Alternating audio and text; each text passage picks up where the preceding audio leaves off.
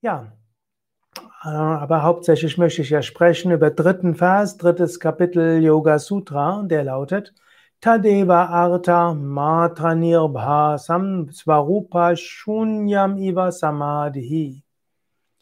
Wenn nur die eigentliche Bedeutung des Meditationsgegenstandes frei von Subjektivität erstrahlt, so ist dies Samadhi. Ja, drittes Kapitel Yoga Sutra hat ja insgesamt das Thema Dharana, Dhyana, Samadhi. Dann geht es auch darum, um die Aufeinanderfolge dieser drei Samyama. Im letzten Vers hat er beschrieben, was ist Dhyana, vorletzten, was ist Dharana, jetzt geht es um Samadhi. Samadhi ist, wenn Shunya, also etwas leer ist. Und zwar etwas frei von Subjektivität. Das heißt also Svarupa Chitta Shunya. Das heißt, äh, also eine Svarupa Shunya, leer, in dem Fall ist Svarupa von Persönlichkeit, Subjektivität. Also wenn wir, da, wenn wir nur bewusst da sind, aber jenseits von Subjektivität und wenn nur noch der, der Sinn des Objektes strahlt, und zwar ohne, Sub, ohne Subjektivität, also, ne, ich jetzt mich zu viel ne, in Einzelheiten verliere. Wenn du über ein Mantra meditierst, Om Namah Shivaya, wenn du dich bemühst, dich zu konzentrieren und den Geist dort um das Mantra herumzuhalten, dann ist das Dharana. Wenn du ganz absorbiert bist und das Mantra sich von selbst wiederholt und du voller Freude bist, ist es Dhyana. Wenn du verschmilzt mit dem Mantra, wenn also dort nicht mehr ist, ich wiederhole ein Mantra und wenn du nicht mehr überlegst, oh, ich bin ja toll, dass ich jetzt so eine tolle Erfahrung habe, sondern du einfach in dem Mantra bist, in der Bedeutung des Mantras, in der Schwingung des Mantras und das ist ja letztlich Gottesbewusstsein. Wenn du also einfach im Gottesbewusstsein bist, ohne über etwas nachzudenken, dann ist es Samadhi. Oder auch, wenn du über ein Problem grübelst, wenn du dabei bei dem Problem bleibst, dann ist es Dharana.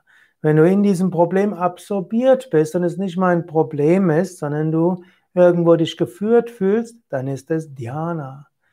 Wenn du ganz verschmilzt damit und erkennst, was eigentlich die Aufgabe ist und worum es dort geht, und zwar ohne eigene Subjektivität, ohne zu überlegen, was heißt das für mich und ohne Kränkungen und ohne Hoffnungen, sondern einfach das wahrnimmst, was objektiv in diesem Moment da ist, dann ist es Samadhi. Wenn du über die Frage nachdenkst, wer bin ich? Und dich da bemühen musst, davon nicht abgelenkt zu sein, dann ist es Dharana. Wenn du in dieser Frage, wer bin ich, ganz absorbiert bist und wirklich ja, dort gut diese Frage stellen kannst und alles andere wegfällt und dir viel klar wird, dann ist es Dhyana.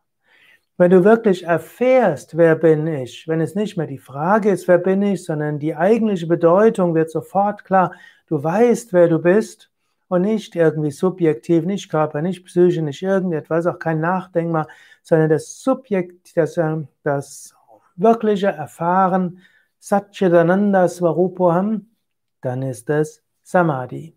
Gut, und in Samadhi gibt es natürlich auch noch mehrere Stufen. Es gibt Savitaka, Nirvitaka, Sabija, Nirbija, Sananda und Sasmita und Asampragnata. Aber darum wird es in späteren Phasen gehen. Und so kannst du auch probieren im Alltag, immer wieder Dharana zu üben, sei konzentriert. Lass dich nicht so schnell ablenken. Dhyana, lass dich auch absorbieren. Geh in diese Absorption hinein. Und dann lass dein Ego los, die Subjektivität los, dann erfährst du Verschmelzung, Samadhi. Und was das Ganze bewirkt, darüber spricht dann den nächsten Phasen. ॐ नमो भगवते शिवानन्दाय। ॐ नमो भगवते शिवानन्दाय। ॐ नमो भगवते शिवानन्दाय।